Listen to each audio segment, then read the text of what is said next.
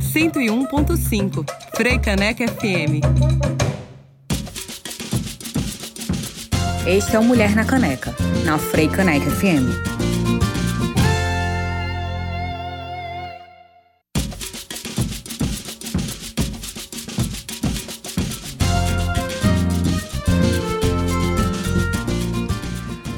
Caneca FM 101.5, muito boa tarde. Está no ar o Mulher na Caneca, seu programa semanal de entrevistas sobre uma ótica feminista, que começa saudando aqui o BR 101 com Gabi Alves, esse super programa que você acabou de ouvir.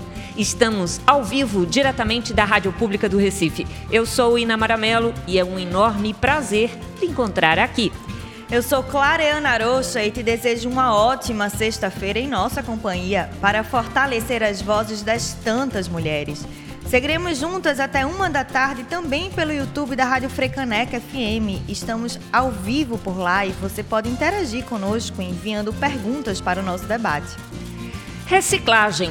Se você pratica ou já ouviu falar disso, sabe que sem ela, nosso lugar aqui no planeta é mais do que incerto. E se você sabe o que é, deve lembrar que tem um agente fundamental nesse processo: a mulher catadora. Além de sustentarem famílias inteiras, as catadoras estão organizadas nacionalmente em movimentos que buscam participação popular e melhorias das políticas ambientais. Nosso programa de hoje traz para o centro do debate o papel essencial das catadoras e suas cooperativas. Nós abrimos hoje os microfones para as cooperativas de catadoras Palha de, Palha de Arroz e Provida e para o Fórum Lixo e Cidadania do Recife. E nos destaques da semana, relatório da CPI da Covid atribui nove crimes ao presidente Jair Bolsonaro. Conselho Nacional de Justiça lança protocolo que busca igualdade de gênero. E mais, governo Bolsonaro adia o anúncio dos valores do Auxílio Brasil. Esses são os destaques de hoje do Mulher na Caneca. Como diz o próprio movimento, mulher catadora é mulher que luta. Elas representam 70% dos quase 800 mil profissionais em atividade no país. São a maior força de trabalho da categoria e, em sua maioria, chefes de família. Sustentam suas vidas e a dos outros, contribuindo para um dos pilares mais fundamentais do desenvolvimento sustentável, a reciclagem. Organizadas nacionalmente em cooperativas, as catadoras têm exigido mais protagonismo popular e incidência nas políticas públicas. Além de manejar a prensa, elas entendem de direitos, igualdade de gênero e querem ocupar cada vez mais espaços de poder. Valorizar essas profissionais é mais do que necessário e nos responsabilizarmos pelos resíduos que colocamos no mundo é outro passo fundamental. O Mulher na Caneca de hoje abre os microfones para Karina Silva, presidente da cooperativa Covida Palha de Arroz. Bárbara Cavalcante, membro da coordenação colegiada do Fórum Lixo e Cidadania de Pernambuco. E Roberta Cardoso, representante das mulheres catadoras de Pernambuco, no Movimento Nacional de Catadoras. Karina Silva administra é, a, é parte da diretoria da cooperativa Ecovida Palha de Arroz e participa dessa cooperativa há quatro anos. Bárbara Cavalcante é engenheira civil, mestra em gestão do desenvolvimento local sustentável, membro da diretoria da Associação Brasileira de Engenharia Sanitária e Ambiental, a ABSPE, coordenadora da Câmara Temática de Resíduos Sólidos da ABSPE e membro da coordenação colegiada do Fórum Lixo e Cidadania de Pernambuco. Já a Roberta Cardoso, ela é presidenta da cooperativa Pro Recife e representante das mulheres catadoras de Pernambuco no Movimento Nacional de Catadoras. Karina, Bárbara, Karina, Bárbara, Roberta, sejam muito bem-vindas à Mulher na Caneca. Muito boa tarde. É um prazer receber vocês aqui no nosso programa. Bom, eu acho que a gente tinha que começar com a Roberta, né? Eu acho que a gente pode começar com ela falando é, da importância né, da gente valorizar a categoria dos catadores e catadoras, pessoas que atuam de forma individual, que catam por conta própria, percorrendo as ruas das cidades, em geral aí por, é, puxando carrinhos, e aquelas que se estruturam em cooperativas ou ONGs. Eh, Roberta, fala para nós quais as vantagens de trabalhar de maneira organizada. Você trabalha. Boa, é, boa tarde a todos e a todas, certo? Meu nome é Roberta Santana Pessoa Cardoso. Sou presidente da cooperativa Pro Recife. Sou catadora desde 7 anos de idade.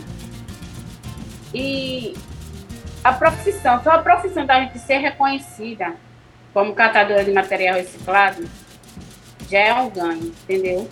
E quando a gente, que é mulher, que a gente ainda tem que dar, assim, trabalhar na cooperativa, a gente faz o quê? Trabalhando com material reciclado, a gente tira da rua, tira do meio ambiente, né?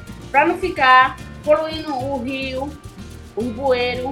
Isso é um trabalho da, dos catadores, tirar todo o material reciclado da rua. Exatamente. Qual a vantagem de você trabalhar em cooperativa, Roberta? Assim, é um pouco mais seguro, é melhor, se fortalece? Olha, eu catava puxando carroça na rua. Depois que fundou a cooperativa foi melhor. A renda melhorou, né? E você trabalha organizado, você é capacitado para trabalhar na cooperativa e organizar e sempre trabalhar por qualidade e tem seu espaço. Não está no sol, trabalhando todo dia na rua puxando carroça. É ótimo. Porque a gente tem os caminhões para buscar. Bárbara, no ano de 2010, o Brasil sancionou a Lei 12.305 de 2010, o qual institui a Política Nacional de Resíduos Sólidos. Fundamentada no que há de melhor nos países desenvolvidos, ela é considerada um importante instrumento para a gestão e gerenciamento desses resíduos. No entanto, 11 anos depois da sua criação, a, gente vê que o país ainda sofre por não conseguir efetivar todos esses avanços que são previstos na lei. O que é que tem barrado esse avanço desse setor? Quais são os prejuízos que isso causa à sociedade? Boa tarde a todos. É com grande alegria, emoção mesmo. Me permitam dizer isso, viu? Convite que recebi. Permissão né? dada, Bárbara. Obrigada. Convite que recebi do programa né, é, feminista Mulheres na Caneca, né, de Frei Caneca. Ai, cadê o meu? Bárbara, você fique absolutamente à vontade. É muito bem-vinda aqui. Demais, você que foi... cumpre um papel está já. Me, estão me estamos ouvindo? lhe ouvindo, estamos lhe ouvindo bem. Só não está aparecendo a imagem, né? Mas, Mas pode falar, nós bem. estamos lhe ouvindo. Muito bem, estou aqui de novo, ó, aqui. Foi aqui que eu fui pegar a minha caneca na hora de brincar. Já estou com a caneca, tá certo? Então eu agradeço o convite. E para mim é uma honra estar participando dessa mesa, né? com essas mulheres guerreiras, protagonistas, mulheres que, para mim, estão representando agora não só as catadoras de Pernambuco, mas do Brasil. E a pergunta foi ótima, é, Clareane, porque veja só, a própria Política Nacional de Resíduos Sólidos, ela no artigo 9 ela é muito clara. Ela diz que temos que reduzir a geração de resíduos, recuperar, reutilizar, reciclar e só vai para o aterro sanitário apenas, apenas aquele material, é, apenas o material que não pode mais ser reutilizado. Lembrando que o orgânico é um material que também é reciclável, tá? Uhum. Então, diante disso... É o que faz o, é, a compostagem, né, Bárbara? A compostagem, exatamente. A compostagem usa também como biomassa para geração de energia. Muito bem. Então, diante disso, o que falta é uma decisão política, pessoal para mim é muito claro, é decisão política, é políticas públicas, porque nós temos aí esse segmento que é reconhecido pela Política Nacional de Resíduos Sólidos, né? e a política é muito clara e muito abrangente. Ela fala o quê? Né? Que o segmento de catador, com foco na nossa conversa agora, né? o segmento de catadores de materiais recicláveis devem participar desse processo. Avanços tivemos, é processual. Agora, com o novo marco do regulamento é, de saneamento, esperamos a questão dos é, fechamentos lixões. Mas no nosso foco, eu gostaria de dizer, o que precisa é políticas públicas com foco na reciclagem, um, um papel, um ponto antes, que é a coleta seletiva, e que temos esse segmento, mulheres, homens, catadores, com mais de 100 anos que trabalham nessa atividade e que tem todo o nosso respeito, tem hoje um reconhecimento de categoria, nós precisamos de criar. E esse momento é rico para a gente chegar olhar para o cidadão que está nos escutando. Né? Eu, minha fala é muito pequena junto da fala dessas duas mulheres aqui. protagonistas da questão da educação ambiental. Precisamos de um processo cada vez com maior participação, adesão da sociedade. É o que fala de controle social. Então, precisamos de controle social, ok? Obrigada, que eu fico emocionada porque essas mulheres me São tiram, muito sabe, maravilhosas mesmo. Mas era interessante a gente puxar aquilo que são os desafios deste momento para a categoria. Né? Acho que com a pandemia, as cooperativas de material reciclável têm sofrido é, por, ainda mais. Quer dizer, já é uma batalha grande. Na pandemia, as coisas é, ficaram tanto quanto mais difíceis. é, particularmente em relação à diminuição na quantidade de resíduos sólidos para coleta, o que afeta diretamente na venda e na renda dessas profissionais. Então a gente pergunta a Karina como é que está a realidade das cooperativas aqui do Recife atualmente e, neste caso, qual foi o impacto em palha de arroz neste momento de crise e pandemia. Karina, Sim, eu nós lá da Palha de Arroz, antes né, de- da, da pandemia, fazíamos uma média de 20 né, toneladas, mas agora estamos fazendo a metade, de- entre 10 e 11 é a média. Está muito pouco. E assim, temos a coleta é, dependendo só da Ilurb, que é que leva, né? E temos também as outras pessoas que também nos levam é, doações, mas a, o principal é a Ilurb. e, e, Karina, como é que as pessoas podem doar é, materiais recicláveis para a, a cooperativa?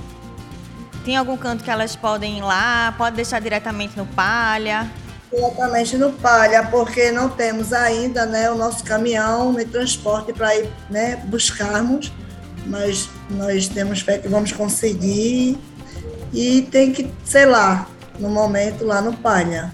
Ótimo. Então qualquer pessoa pode chegar lá e deixar material reciclável que vocês recebem. Qual- Qualquer pessoa, inclusive estamos também numa campanha de cápsula de café, Olha. que, né, sim, eu gostaria de que ficasse registrado que estamos em busca aí de cápsula de café, porque estamos no projeto e aí a gente está correndo atrás em busca desses locais. Então é isso. Quem tiver cápsula de café, doe lá no Palha de Arroz, que fica no bairro do Arruda. É, é é a logística reversa, então a gente está em busca aí para conseguir. Voltando aqui à questão nacional, aí eu pergunto aqui a nossa Bárbara Cavalcante, da Aves. Bom, a gente viu que, que esse ano aconteceram manifestações em cidades mineiras que reuniram ambientalistas, catadoras e catadores de material reciclável em uma jornada de luta contra o edital do Ministério do Meio Ambiente que induz a rota da incineração de lixo. O programa Lixão Zero, lançado pelo ex-ministro Ricardo Salles, aquele que foi afastado por denúncias de corrupção, eh, conta com um orçamento de 100 milhões para o financiamento de usinas de seleção mecanizada sem segregação na fonte, ou seja, sem coleta seletiva, sem ações de educação ambiental, sem a gente contar com a presença, a participação dos catadores e catadoras nesse processo. Bárbara, de que forma iniciativas assim impactam a coleta seletiva e qual é sua opinião sobre a atuação do governo federal? É triste escutar isso outra vez. Né? A gente está vivendo isso dia a dia, estamos trabalhando junto com o Fórum Lixo Cidadania, a ABS também, a ABS participou ativamente, através das câmaras temáticas de resíduos sólidos, contra essa iniciativa. Essa iniciativa vai voltar, o pouco que nós evoluímos, como eu falei, vai voltar para o zero. É. Nós precisamos de um processo continuado de educação ambiental e precisamos que a sociedade fique atenta. Lixão Zero, esse programa é um zero. Esse programa não vai levar a nada, vai criar cada vez mais. E, e tem mais, podemos falar também da economia circular. Imagine como isso também estará impactando negativamente a economia circular. E o que é economia circular? É uma modalidade de economia que busca a reutilização, a reciclagem, a reu... Todo, toda a linha de redução, reutilização, reciclagem, com a participação ativa dos catadores. Nós também não podemos falar de fechamento de lixão sem incluir essa categoria. Então, nós somos contra isso, estamos não dormimos nesse ponto, estamos atentos e ativos junto ao Ministério Público, todas as instituições, Assembleia, Câmara é, de Vereadores e a sociedade civil, que a sociedade civil precisa ser alertada para isso, para ter o seu controle social. Obrigada. Roberta, é, para resistir às desigualdades, a categoria dos catadores se tornou especialmente organizada em nível nacional, né? Um exemplo de movimento nacional dos catadores de material reciclável, do qual participam diversas cooperativas do Recife, como a sua, né, a Pro Recife, que é também uma que você também é uma liderança dentro do movimento.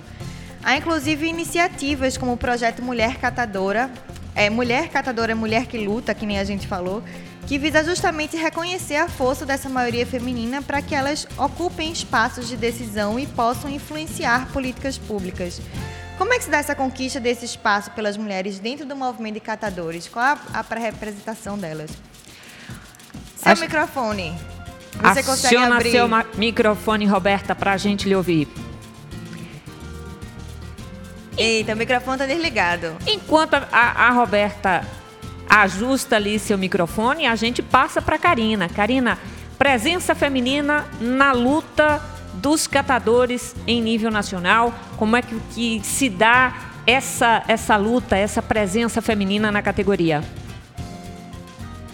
É, essa presença se dá a um grupo de mulheres, né, que já catadoras, então elas trabalhavam começaram a catar né, na comunidade mesmo, para seu sustento.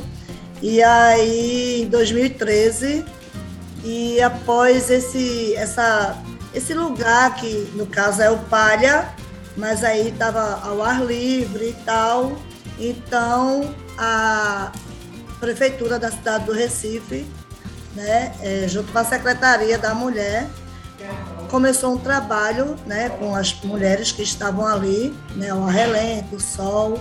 Então foi feito uma, uma capacitação, um acompanhamento. E então em 2016 foi montado o galpão, que é o maior galpão da, da, da reciclagem aqui de Recife, o mais bem equipado e maior e em boa estrutura. E então levou as mulheres para um galpão que construíram e montaram em 2016 e então estamos lá e estamos na luta, né, para cada dia, né, conseguir melhorar a situação, a nossa situação de catadores que não tem sido fácil é, com a pandemia e, e, pouco material. E acho que vale a é pena ressaltar o apoio da Secretaria da Mulher é, da cidade do Recife, inclusive, a este trabalho, assim por ser uma cooperativa exclusivamente feminina. Então tem um, um é, tem ali uma política pública também de apoio e, e, e de empoderamento sim. também, né? De vocês, assim, sim, de, de, construção sim, de direitos. Eu descobri isso, né? Que também estamos, somos empoderadas. E é com certeza muito importante a participação delas nas nossas vidas, né? E, e, e aí vem a outra questão também, né? Não tem como não falar do Recicla Mais, que é o nosso projeto, o nosso outro projeto, que é feito com plástico, que no caso né, chega na palha de arroz, né, na nossa reciclagem, e já é a matéria-prima para fazermos a nosso, nossos cestos, é cachepol, porta-lápis, né, o, nosso, o nosso outro projeto que funciona, está funcionando muito bem. E também contamos com a parceria do da, da inovação urbana, que é com Rainaia e, enfim, a equipe, que é desse projeto do Recicla Mais. E, e é isso, e fazemos muitas coisas lindas lá através do plástico, que é nosso ganha-pão é isso. É um, um abraço, inclusive, para todo mundo aí de palha de arroz, para essas mulheres incríveis. É. Acho que toda vez que a gente vai lá e escuta aquilo que são as muitas histórias de vida e de luta, é algo realmente para a gente se impressionar e apoiar, né? A luta Sim. e a disposição dessas mulheres. A gente consegue ainda o contato com Roberta?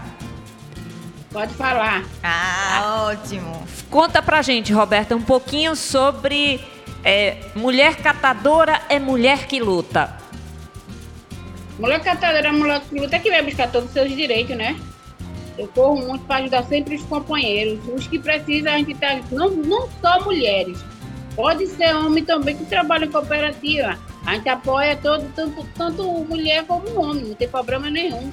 Que seja catador de material reciclado. Mas, mas assim, responde aqui pra gente.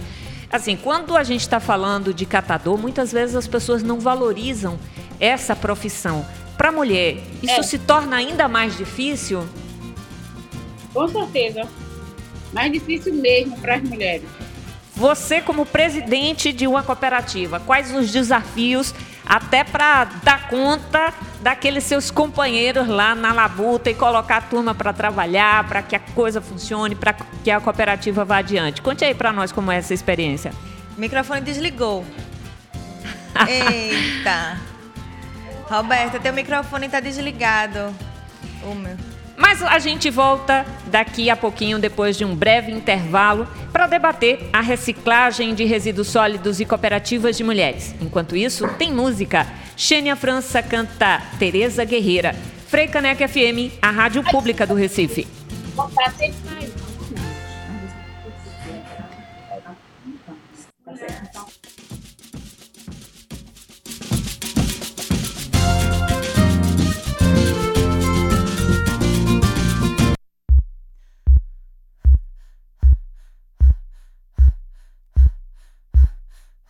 Na boa viagem, João Malvadeza perdeu a Tereza e deu de perturbar. A nega Tereza, cansada de guerra, trocou de guerreiro e foi guerrear.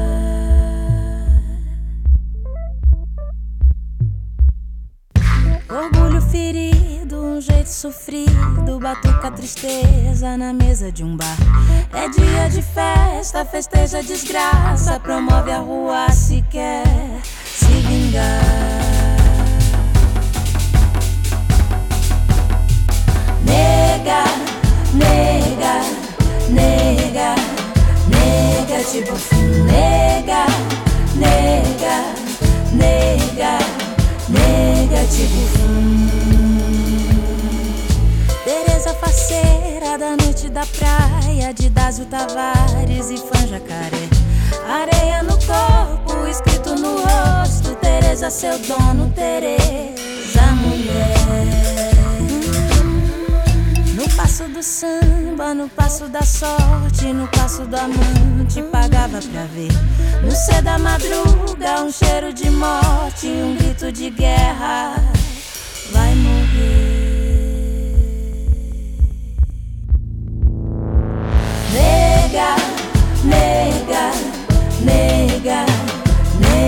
Tipo nega, nega, nega, nega, tipo.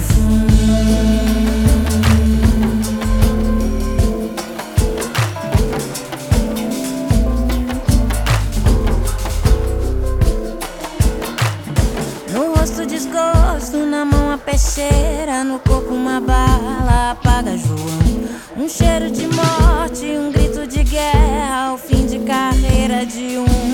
valentão.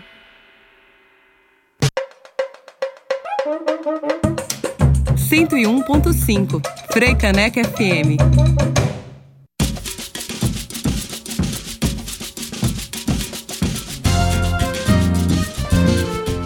Estamos de volta com Mulher na Caneca, na Frei Caneca FM 101.5. Nós acabamos de ouvir Xênia França cantando Tereza Guerreira. Nosso debate de hoje é sobre reciclagem de resíduos sólidos e cooperativas de mulheres. Quem está conosco é Karina da Silva, da cooperativa Palha de Arroz, Bárbara Cavalcante, coordenadora da Câmara Temática de Resíduos Sólidos da ABSPE, e Roberta Cardoso, representante das mulheres catadoras de Pernambuco no Movimento Nacional de Catadores. Bom, e a gente volta com a Bárbara. Bárbara, a Política Nacional de Resíduos traz um conceito importante, que é a responsabilidade compartilhada, envolvendo as diversas etapas da gestão e do gerenciamento de resíduos sólidos. Na verdade, você até já começou a falar uma coisinha sobre isso é, no outro bloco, e a gente queria enfatizar a importância é, dessas etapas. Quer dizer, tem a, a geração, a redução, reutilização, reciclagem, tratamento dos resíduos e até chegar na disposição final ambientalmente adequada. Quais são os desafios para que a sociedade incorpore a sua responsabilidade? A gente sabe da importância dos governos exercerem este gerenciamento da melhor forma possível, mas é uma responsabilidade de todos nós, né? Aquilo que é chamado de lixo, as pessoas precisam entender como fator de inclusão social e também um fator de proteção ambiental, né, Bárbara? Bárbara, agora é você que fechou o microfone e a gente tá com seu áudio fechado. Eita! De novo. Agora, agora. Agora, estamos Ok, lhe ouvindo. Eu fechei e abri, ok. Veja só, no primeiro bloco, né, eu deixei a emoção desse momento me levar, que eu acho que é importante nessa onda, né? Mas agora, com muita tranquilidade, aquela sabedoria, foi ótima essa colocação. Por quê? Acredito que a gente só cuida, só participa daquilo que a gente conhece. Concordam comigo? Assim sendo, nós pre- ó, precisamos de políticas públicas, precisamos de fortalecer a coleta seletiva. Voltando para essas mulheres empoderadas aqui, gostaria de dizer que na cidade da região metropolitana, a grande maioria de, é, de líderes das cooperativas, coordenadoras, são mulheres. Não queria perder esse foco, tá certo? E dizer a todos, voltando à nossa linha, né? O que a gente precisa? Concordo, a Constituição é clara. É direito e dever. O cidadão tem seu compromisso para participar. Mas eu digo a vocês com muita tranquilidade: nem sempre o cidadão está tendo a informação devida. Com todo respeito, eu particularmente, só tenho que agradecer quando eu ligo para saber informações da coleta seletiva, os colegas técnicos me dão informações, mas eu recebo muitas ligações, solicitações de pessoas que dizem, Bárbara, eu quero participar da coleta seletiva, mas não tenho a informação. Eu falo com quem? A outra coisa que eu gostaria de dizer a vocês é que esse processo de informação, o controle social, mas de informação junto à sociedade, nós estamos precisando, porque a sociedade para participar, ela é como se segurança, né? só que aqui não vai ter multa, mas ela precisa ser, ser cobrada. E hoje eu acredito, pela longa estrada, mais de 30 anos, quase 30 anos nessa estrada, que a sociedade está aberta a participar, muito mais. Agora precisa de vida, informação, e precisa a voz delas e deles, dos políticas públicas, lógico, mas os programas que já existem ainda precisa muito chegar junto, precisa ampliar, fortalecer e chegar junto à sociedade. Informar, porque eu lhe digo com tranquilidade, antes da política, né, antes, é, no século passado, me dizer isso, quando começou todo esse movimento, a gente tinha que sensibilizar muito para poder participar. E olha que não tinha nem cooperativas e associações. Era o catador da rua que passava que a gente estimulava que entregasse. Hoje, eu digo com muita tranquilidade, as universidades estão abertas a essa discussão, todos os segmentos da sociedade né, estão abertos. Agora, precisamos mais de ações continuadas, do que se chama educação ambiental ou educação para sustentabilidade, como estão usando muito né, esse termo hoje. Não sei se eu respondi, mas eu acho que o foco é esse. Respondendo demais. Roberta, Bem como, diz, ah, continua. desculpa, bem como, só para completar, além de estimular a participação, é informar. Isso. Porque vocês não sabem o percentual de material que chega nas cooperativas e não, já estão misturados com outros materiais, bem como temos que saber a realidade local. A sociedade tem que saber que para onde ela está encaminhando os materiais, que isso vai estimular, e também quais materiais, neste espaço de tempo, as cooperativas têm mercado para reciclagem. Caso contrário, é um gasto muito grande. Muito agradecida. Desculpa aí. Roberta, o trabalho da catação de materiais recicláveis é responsável pelo sustento de milhares de famílias, ao mesmo tempo que contribui de maneira efetiva para a diminuição dos impactos ambientais causados pela destinação incorreta desses resíduos. Já não era hora da sociedade valorizar esses e essas profissionais, vocês no caso, reconhecer o valor que vocês têm para o desenvolvimento econômico sustentável do mundo? Realmente era para reconhecer todos os catadores e catadoras de, de todos os estados, né? Tipo, todo mundo, assim, reconhecesse, por ao menos, aqui em Recife, reconhecesse todos os catadores que tem aqui, catadoras de Recife, era muito bom. Era bom ser muito reconhecido por aqui por Recife, viu? Porque em outros cantos a gente é reconhecido. E aqui a gente não é. Entendeu? É que um catador de lixo chegou lá, jogou o lixo lá e acabou-se. Não, é não fala nem reciclado. Entendeu? O problema aqui em Recife é esse.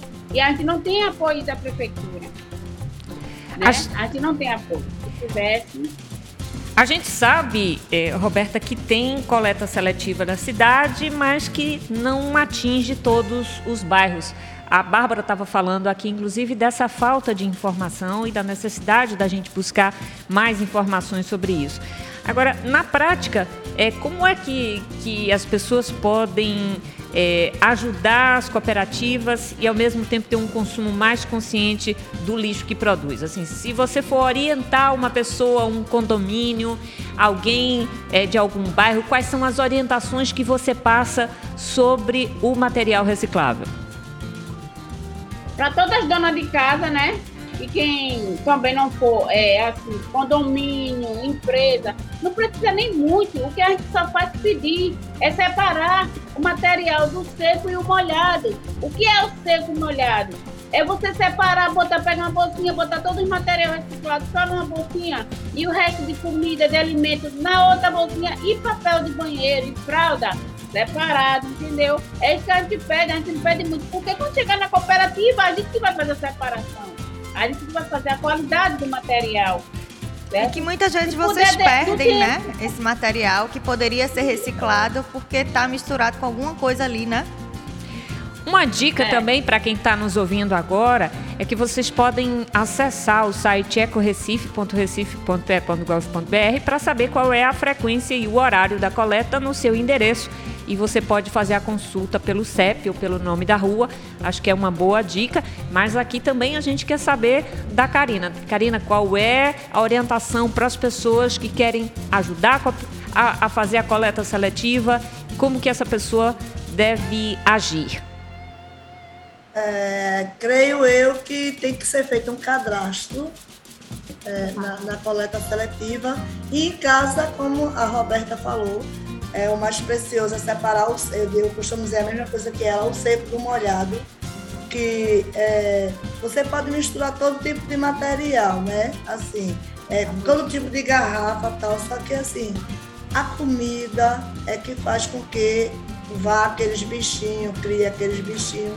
Muitas vezes tem o um material, uma latinha, que é material mais, mais com valor, mas aí não dá para tirar porque tá aquela junto. lata de sardinha dá para dar uma, uma limpadinha, uma né? lavada, né? o iogurte dá para a gente fazer não. algumas coisas muito simples antes de descartar e colocar ali no material reciclável, é, né? Na sua casa você separa a comida, né, do, do resto do material. Ah lava e, e, e, já nos ajuda bastante. Ô Karina e Roberta, assim, para quem está nos ouvindo agora, que é uma catadora ou que conhece alguma catadora de material reciclável, quais são os passos para se cadastrar em uma cooperativa?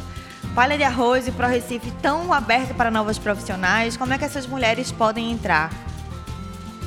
Sim, assim, Olha. temos um limite de pessoas, porque no momento, como, né, nós não podemos agregar todas que vão lá dar o nome, porque assim funciona assim. Pode chegar lá, dar o seu nome, leva uma xerox do seu documento, deixar lá e dar seu nome. E aí, quando entra, a gente precisa né, que entrem mais pessoas, então a gente liga e, e elas vão e a gente faz uma, uma pequena entrevista e tal. E aí elas ficam e, e têm uma experiência e muitas vezes elas não ficam por quê? Porque não aguenta também o trabalho, né? Que é pesado, é árduo e, e assim, e não ganhamos assim ainda um salário. Então as meninas às vezes acham que nós, né, é, ganhamos o salário, ganhamos feira todo mês. Eu digo, não, gente, não é bem assim. É, né? E é árduo o trabalho, então elas entram, passa um mês, passa dois dias, cinco dias, não, sabe, não aguenta e sai. Mas é, funciona assim, dá seu nome e, e qualquer coisa né, a gente liga e. e, e Roberta, como é no, no Pro Recife? Na Pro Recife, a porta está aberta. É catador, não tem um limite, entendeu? É catador igualmente também, a porta está aberta, tanto mulher como homem. Certo? A gente vai aqui, vai. O que dá para um dá para todos. Somos, somos irmãos. Catadores de rua, catadores de, de lixão, de onde for. Foi catador, vim para Pro Recife, a gente acolhe assim. E onde é a Pro Recife? Catadores. Onde é que fica? A Pro Recife é no bairro da Embiribeira, na rua Antônio Cardoso da Fonte, 483. Estamos aqui. E for catador, pode vir que a gente aceita assim. Não tem limite, não. Porque sou M, M, C, R. Eu sou catadora de material reciclado com orgulho. E quem tiver for catador, estamos com a porta aberta aqui, sim. Eu não tenho limite. O que for, se a gente tiver de comer o pão, o companheiro tiver de comer o pão, vai comer o pão igual comigo, não tem problema nenhum. É isso aí. Estamos aqui de porta aberta. A gente agradece demais as duas catadoras aqui presentes a Karina e a Roberta, e a gente também pede a Bárbara para que ela deixe aqui um recado naquilo que envolve a necessidade do avanço da política pública. Bárbara, você ouvindo aquilo que é a persistência e a luta dessas duas mulheres, o depoimento da Karina e da Roberta aqui no nosso programa hoje, o que é que você, qual é o, o recado que você deixa para quem nos ouve para vir para o apoio, para vir para a luta e colaborar com o meio ambiente, colaborar com a existência, a sobrevivência de, de mulheres tão incríveis que ajudam, contribuem com o desenvolvimento da nossa cidade, com a sustentabilidade da nossa cidade. Obrigado, desde já agradeço, parabenizo. O primeiro ponto que eu acho, um programa como esse, um momento como esse que nós estamos vivendo, é de extrema importância. Eu dou como sugestão que ele se repita, escutando outras mulheres nesse processo e cobrarmos também junto ao poder público. Foi bem dito aqui, existe uma coleta seletiva, você bem passou aí o site, mas eu lhe digo com muita tranquilidade, a sociedade não está, não é da nossa cultura o buscar, então acredito que temos que chegar junto da sociedade, temos que buscar a participação cada vez maior da sociedade. E nós falamos isso, hoje eu falo na cadeira como Câmara Temática de Sólidos, da ABES, mas eu, a gente fala isso não é jogando pedra nem criticando, muito pelo contrário, é buscando contribuir. Se continuarmos nesse ritmo, pessoal, a coleta seletiva não é só em Recife, em região metropolitana, é em todo o país. Ela é extremamente frágil. Precisamos estimular, precisamos cobrar do poder público instituído, porque a lei nos, nos diz isso, a lei nos apoia.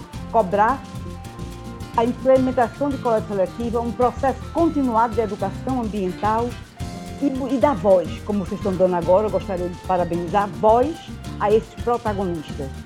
Eu acho que não tem muito caminho não. E a sociedade hoje está muito mais aberta ao processo. Ninguém cuida nem ama do que não conhece.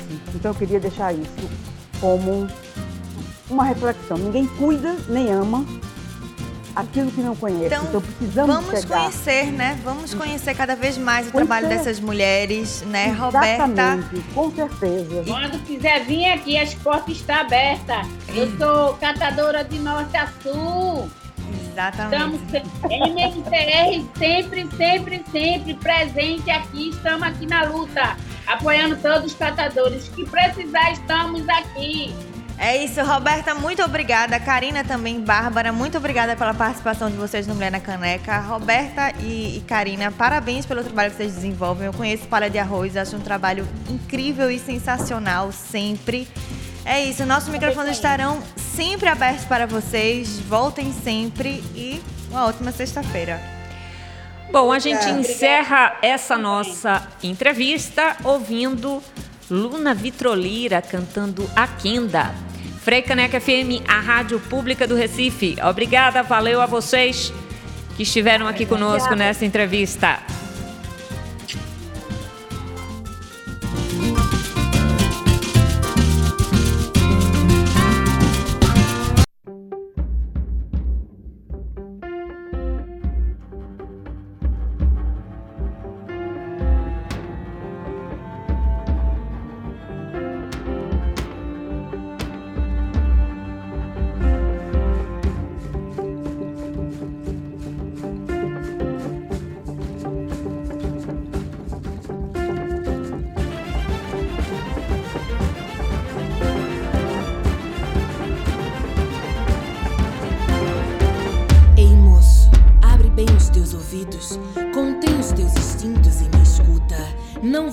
De chamar uma mulher de vagabunda. Cai fora e deixa ela em paz. Engole esse assovio, esse vício de bicho viril e vaza, rapaz.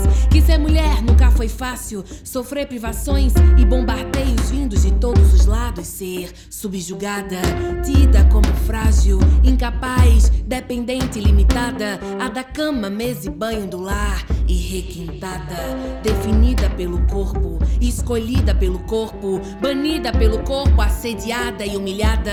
Desde quando maestria é motivo de risada? Ser vítima e ainda ser culpada. Sou mulher, fêmea, moço.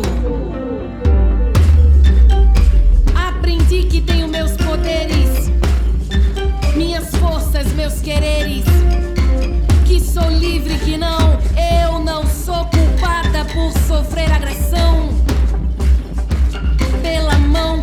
você me passa. Não, eu não sou culpada pelo que se tenta naturalizar. Na rua, no trabalho, na praça, não sou uma cor, não sou uma fruta, não sou um objeto qualquer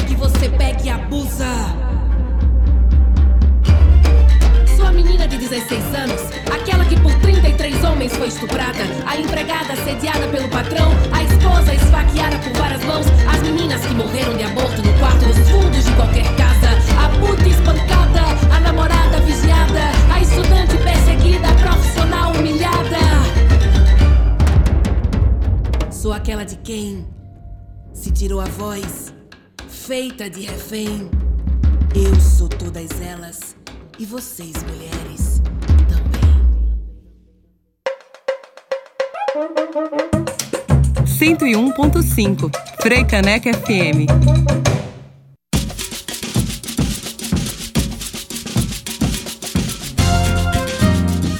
Estamos de volta com Mulher na Caneca aqui na Frei Caneca FM 101.5. Nós acabamos de ouvir Luna Vitrolira cantando Aquenda. Neste terceiro e último bloco, notícias que valem a pena ser comentadas no quadro E aí? O que tem de novidade? Bom, e a gente destaca a matéria do G1, como não poderia deixar de ser, sobre o relatório final da CPI da Covid, que reúne em seu último capítulo uma série de conclusões tiradas das investigações e depoimentos de testemunhas ao longo dos seis meses de trabalho da comissão. O texto pede 68 indiciamentos entre pessoas físicas e empresas. O presidente Jair Bolsonaro é uma delas. O documento deve ser votado na CPI na, pró na próxima terça-feira. Os pedidos de indiciamento serão encaminhados aos órgãos competentes, entre eles a Procuradoria-Geral da República, Ministérios Públicos Estaduais e ao Departamento de Polícia Federal. O texto indica que as orientações dadas pelo governo federal, seja nas declarações do presidente Jair Bolsonaro ou nas informações divulgadas pelo Ministério da Saúde, mostram que o objetivo dos mandatários era expor os brasileiros ao contágio em massa, buscando eliminar a pandemia por meio da chamada imunidade de rebanho.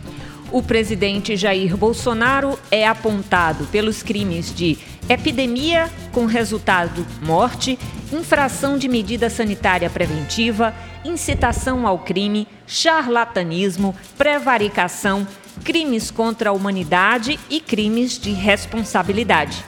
Também podem ser responsabilizados o ex-ministro da Saúde Eduardo Pazuello e o atual dono do cargo, Marcelo Queiroga. Ambos foram indiciados por epidemia com resultado morte e prevaricação. Pazuello ainda acumula emprego irregular de verbas públicas, comunicação falsa de crime e crime contra a humanidade. Cláudia Parente, seja muito bem-vinda ao Mulher na Caneca. O que é que você achou desse relatório da CPI? O relatório, o resultado do relatório é até bom, né? Porque tem o, o apontamento dos bom, crimes. Bom problema... ou consistente? Cláudia Parente. Bom ou consistente? Não, porque é bom. Não, não, eu acho, eu até acho que consistente ele é. Porque, por exemplo, foi retirado de genocídio, mas quando você coloca crime contra a humanidade, você entra com genocídio. É só questão semântica aí. Então, houve essa manobrazinha, porque com a palavra genocídio não ia ser aprovado e trocaram por crime contra a humanidade, que dá no mesmo. Por exemplo, o Tribunal de Haia, ele jura que é crime contra a humanidade. Dentro de crime contra a humanidade está o genocídio. Agora deram uma aliviada aí, nos militares, né, Claudinha? Assim. É, é, agora a questão todinha é o seguinte, na verdade, o problema maior é que a gente sabe que essa denúncia é uma denúncia como uma denúncia de um cidadão que seja feita encaminhada aos órgãos superiores. Por quê? Você tem aí um procurador da República que está muito interessado em ter uma vaga no STF e que a gente se pergunta, ele vai abrir essa investigação? Eu acho que se o André Mendonça for indicado para o STF, ele abre. Se não for, ele não abre. É minha opinião pessoal. Porque assim, o Augusto Aras parece que está legislando em causa própria já faz muito tempo. Isso. E uma esperança é, não tem, tem, não, os ministérios. Você tem um presidente, um presidente da Câmara que não vai abrir, por exemplo, aí tem crime de responsabilidade é apontado e cheio de prova. É suficiente para um impeachment. Vai abrir esse processo? Já deu mostras que não vai. Tanto Falta a tá chamada rolando... correlação de forças no Congresso Nacional, né, Cláudia? É, na verdade, eu acho que o que falta também é você modificar essa legislação. Eu, eu tenho um projeto desse sentido, indicação da CPI, que eu acho que é uma das coisas mais interessantes, que é justamente modificar como esse processo de impeachment é encaminhado. Porque como você, eu, eu, é uma coisa complicada você imaginar que um processo de impeachment depende de uma única, é. de, de um presidente, de uma única pessoa decidir se vai abrir ou não. É muito poder numa mão só. Exatamente. Então, assim, eu acho que devia ter outros mecanismos que garantissem que esse processo pudesse, você veja o que aconteceu com Dilma, por uma questão pessoal, Eduardo Cunha abriu o impeachment, processo de impeachment contra ela. Quando não havia nenhum crime fatal. de responsabilidade. Exato, e não havia crime nenhum. E o que é hoje então, uma pedalada em comparação a um crime contra a humanidade, né, de Bolsonaro? Não, e, na, e, na, realidade, mesmo essa pedalada foi muito questionada. Exatamente. Só que teve foi pedaladas piores daí para frente Exatamente. e não aconteceu nada. Então, a questão nem é o relatório da CPI, a questão é, vai, vai rolar algum indiciamento? Eu acho que é aí onde fica aquelas, aquele cheiro de pizza no ar, né? Olha, que eu quero ter esperança. Eu quero ter esperança, até porque tem crimes eu inafiançáveis ali que não, fácil, que não acabam. Não prescrevem. Não prescrevem. Eu, quero... eu acho mais fácil rolar alguma coisa quando ele perder a eleição ano que vem. É, é o que é ele, essa questão, né? Enquanto estiver ocupando a presidência, eu acho mais difícil. Eu não tenho tanta esperança, não. A outra matéria é de Isabela Del Monte, do Universal UOL. O Conselho Nacional de Justiça lançou na terça-feira o protocolo para julgamento com perspectiva de gênero. Um documento inédito no Brasil que detalha conceitos como sexo, gênero, identidade de gênero e sexualidade. Além disso, aborda desigualdade de gênero pela perspectiva interseccional, reconhecendo que há marcadores da diferença, como raça, deficiência física, por exemplo, que determinam direitos e privilégios entre as mulheres. O protocolo ainda reconhece que há uma divisão desigual de trabalhos entre homens e mulheres na sociedade e que essa divisão é meramente fundamentada no gênero e discute ainda o mito da neutralidade do direito. O documento é atualizado com temas contemporâneos, como assédio no trabalho, violências baseadas no gênero cometidas na internet. O protocolo foi elaborado por um grupo de trabalho composto por 21 pessoas, das quais apenas três são homens. Entre os as integrantes deste GT, temos a Corregedora Geral de Justiça, conselheiras do CNJ, o Conselho Nacional de Justiça, advogadas, professoras, juízas e representações da Justiça Militar. Acho que é um importante Isso avanço, é né? muito bom, né? O que, é que tu acha, Cláudia Parente? Me conte. Acho que é preciso dar uma uniformidade a esse, a esse julgamento, né? A gente está vendo coisas absurdas acontecerem. Aquele caso de Mariana Ferrer, por exemplo, além dela perder o, a, na, da primeira vez, né, na primeira instância, ela ainda tinha sido proibida de falar sobre o caso em rede social, quando o sigilo do processo já tem inclusive caído. Então, assim, você vê, tem de fato uns tratamentos muito diferenciados. Ontem aconteceu uma coisa absurda em São Paulo. Teve uma mulher negra que durante a pandemia abriu aí um barzinho, se fosse que abre esse boteco para sobreviver, né? Sim. E aí, essa mulher foi detida por infração sanitária, só que a polícia, o policial pisou no pescoço dela. Eu isso foi horrível. A, e, e a história foi, foi uma tortura só, e, e, a, e o pessoal filmando e, aquela confusão toda. E pois, pois acredite, uma mulher promotora ontem indiciou ela por agressão, por desacato, por desacato à autoridade, por, por lesão corporal a policial. O cara mete o pé no pescoço dela e ela é agressora. Gente, não é porque ela correu com um rodo e bateu no policial. Claro, o policial tava, tava sufocando o, o, o outro rapaz, entendeu? Com o pé no pescoço, ela tentou afastar para defender. Então, assim, você veja uma história dessa, é uma coisa absurda. Quer dizer, a vítima a vítima que quase morreu sufocada no chão na frente do mundo foi revitimizada por uma ação de outra mulher, o que é pior.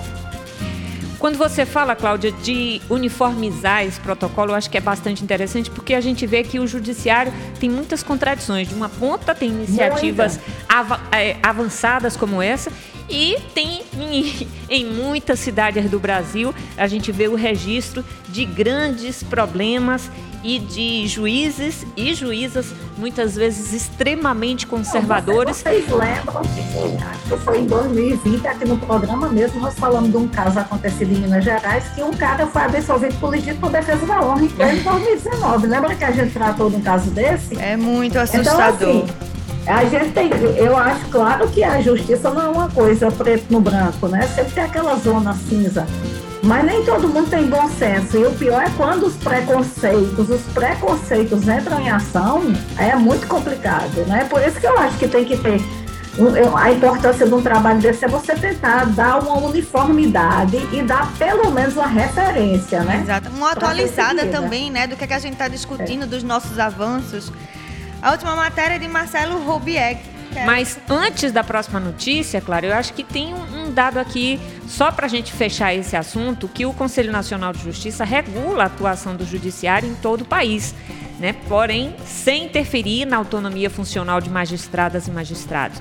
Então, esse protocolo não é uma lei, mas sim um guia teórico e prático para fornecer recursos para quem julga e fazê-lo de forma alinhada e aliada aos debates sobre equidade de gênero. Se houver reprodução de estereótipos em algum julgamento, a advogada da vítima poderá recorrer ao protocolo como forma de pressionar o juiz do caso a rever sua posição. Eu acho que essa é, é uma nota importante. Eu acho que, é, havendo um tipo de registro que destoie daquilo que é previsto em lei sobre a igualdade de gênero, sobre a necessidade né, da gente combater essas é, algum tipo de preconceito, recorrer a este protocolo e eu acho que isso precisa servir de alerta a todos os advogados e advogadas que atuam é, com esse é, tipo de, de, crime. Tem um detalhe, tem um detalhe. É, o que vale para a justiça tem que valer para o Ministério Público também. O Ministério Público também não pode ficar encastelado achando que é uma entidade acima do bem e do mal, não. Exato. Tem que também ter órgão de controle e fiscalização. Porque o que acontece é que a gente também tem visto muito promotor cometer muitos abusos, né? Principalmente aqueles que têm a convicção e não têm a prova das coisas, né? Para condenar o povo. Né? Exato. Matéria de Marcelo Robisek no dia 19, no Nexo. O governo de Jair Bolsonaro adiou o anúncio dos valores do Auxílio Brasil, que estava previsto para terça-feira. Não há uma nova data para o evento. O presidente quer um benefício médio de 400 reais, com uma parte sendo bancada por fora do teto dos gastos, uma regra que limita as despesas da União a um nível pré-determinado. O Auxílio Brasil, que irá substituir o Bolsa Família e suceder o auxílio emergencial adotado na pandemia da Covid-19, é uma promessa antiga de Bolsonaro. Ele aposta na ampliação de benefícios sociais para dar impulso ao seu projeto de reeleição em 2022. A ideia de passar parte do Auxílio Brasil por fora do teto de gastos, no entanto, desagradou agentes do mercado. Na terça, o dia foi de queda na bolsa de valores e alta do dólar. Ontem já teve demissão, né, Claudinha? Já, já saiu parte lá da equipe dele. Isso é. Quatro, quatro técnicos do Ministério do, da Economia, inclusive alguns dos melhores, né? Agora. Mas assim, o, a questão todinha dessa, dessa. É porque é muito irônico, ver quando você fala assim. Aí eu vou criar um auxílio fora do teto de gasto. Aí você vai ter esse dinheiro de onde? Ele vai ter que criar mais imposto. Se ele vai criar mais imposto, ele vai dar o auxílio com a mão e vai tirar com a outra. Porque na hora que ele criar, que ele criar mais imposto, vai aumentar a inflação. Aí vai aumentar o gás, a gasolina, os alimentos. Então o que é que acontece? Tu vai dar com a mão e vai tirar com a outra. Agora, assim, é preciso a gente também analisar essa notícia de forma crítica. Assim, eu acho que é muito importante a gente entender é, que a medida, assim, a definição do teto de gastos é algo extremamente nocivo para as conquistas sociais. Essa definição Sim. de teto de gastos é algo que só tem prejudicado aqueles que mais precisam. A gente precisa Exatamente. sim de medidas é, de auxílio. Esses auxílios são sempre bem-vindos. É, agora, eles precisam ter sustentabilidade. Na verdade, quando a gente fala de um auxílio, não é para que este auxílio aconteça no ano eleitoral, é, é não é para é, ser é. o Bolsa, é o, o Bolsa né? Voto. Né? Essa eleição. É porque também tem o seguinte, Inamar. Aí por exemplo, Rodrigo Maia diz a sociedade não quer pagar mais imposto. Eu não me preocupo, não ia pagar mais imposto, não. O que me preocupa é o destino do imposto que eu pago que eu não usufruo dele, entendeu? Então não é questão de você pagar mais imposto, é você não saber o que é feito, porque o Brasil tem dinheiro demais para socorrer empresa, para socorrer banco, mas não tem para ação social. É como a Inamara está dizendo, esse teto de gasto só funciona para limitar as políticas sociais. Não, e, e, outra péssima notícia relacionada a isso, e a gente vê o casuísmo do governo federal, diz respeito ao anúncio que o Bolsonaro também fez em relação ao, ao auxílio para os caminhoneiros no valor aí de 400 mil. Ele não disse até agora de onde é que sairia esse dinheiro, mas disse que era para compensar o aumento do combustível. Ora, minha gente, nós temos que ter uma política decente de preços, porque de preço, claro. não dá para a gente. Dólar, a gente vê é um desastre no Ministério é. da Economia, não é verdade? Então é, a gente não. tem que ter o controle do preço de gás, de combustível, enfim. Eu, eu vi uma entrevista de Rodrigo Maia à Folha, ele dizendo que Guedes não é liberal, não é nada, que nós fomos enganados. Eu diria tão engraçado, um homem tão inteligente, né? Dizer que foi enganado assim com Bolsonaro e Paulo Guedes é um negócio muito convincente, né? Não é isso? Você, eu, eu acredito que Rodrigo Maia e os outros foram enganados, Bolsonaro. Para finalizar Guedes. o nosso programa, a Secretaria da Mulher do Recife e o Ministério Público estão promovendo uma campanha de visibilidade e combate à pobreza menstrual. Durante todo o mês de outubro é possível doar absorventes para mulheres em situação de vulnerabilidade. As doações podem ser feitas no prédio do Ministério Público, aqui no Recife, nos bairros do Santo Antônio e Santo Amaro. Uma outra nota é que no próximo dia 27, a Secretaria da Mulher de Pernambuco realiza a webconferência Câncer de Mama e Violência Doméstica. Há um ponto de encontro a ação faz parte das atividades da Secretaria da Mulher de Pernambuco no Outubro Rosa e o evento será no canal da Sec Mulher no YouTube às 15 horas. O Mulher na Caneca fica por aqui. Sugestões de pauta podem ser enviadas para o mulhernacaneca@gmail.com. Lembrando que você pode escutar esse, essa e outras edições de Mulher na Caneca nas plataformas de streaming da Caneca. Nós ficamos por aqui agradecendo o trabalho técnico de Kleber Lemos e aos comentários de Cláudia Parente. Muito obrigada pela sua audiência, por seguir conosco aqui na Faixa Mulher. Um ótimo fim de semana. Eu e Clariana voltaremos na próxima sexta-feira ao meio-dia, aqui na Caneca FM. Afinal, ah, se é rádio, se, se é, é pública, tem, que, ter, ter mulher. mulher. Tem que ter mulher.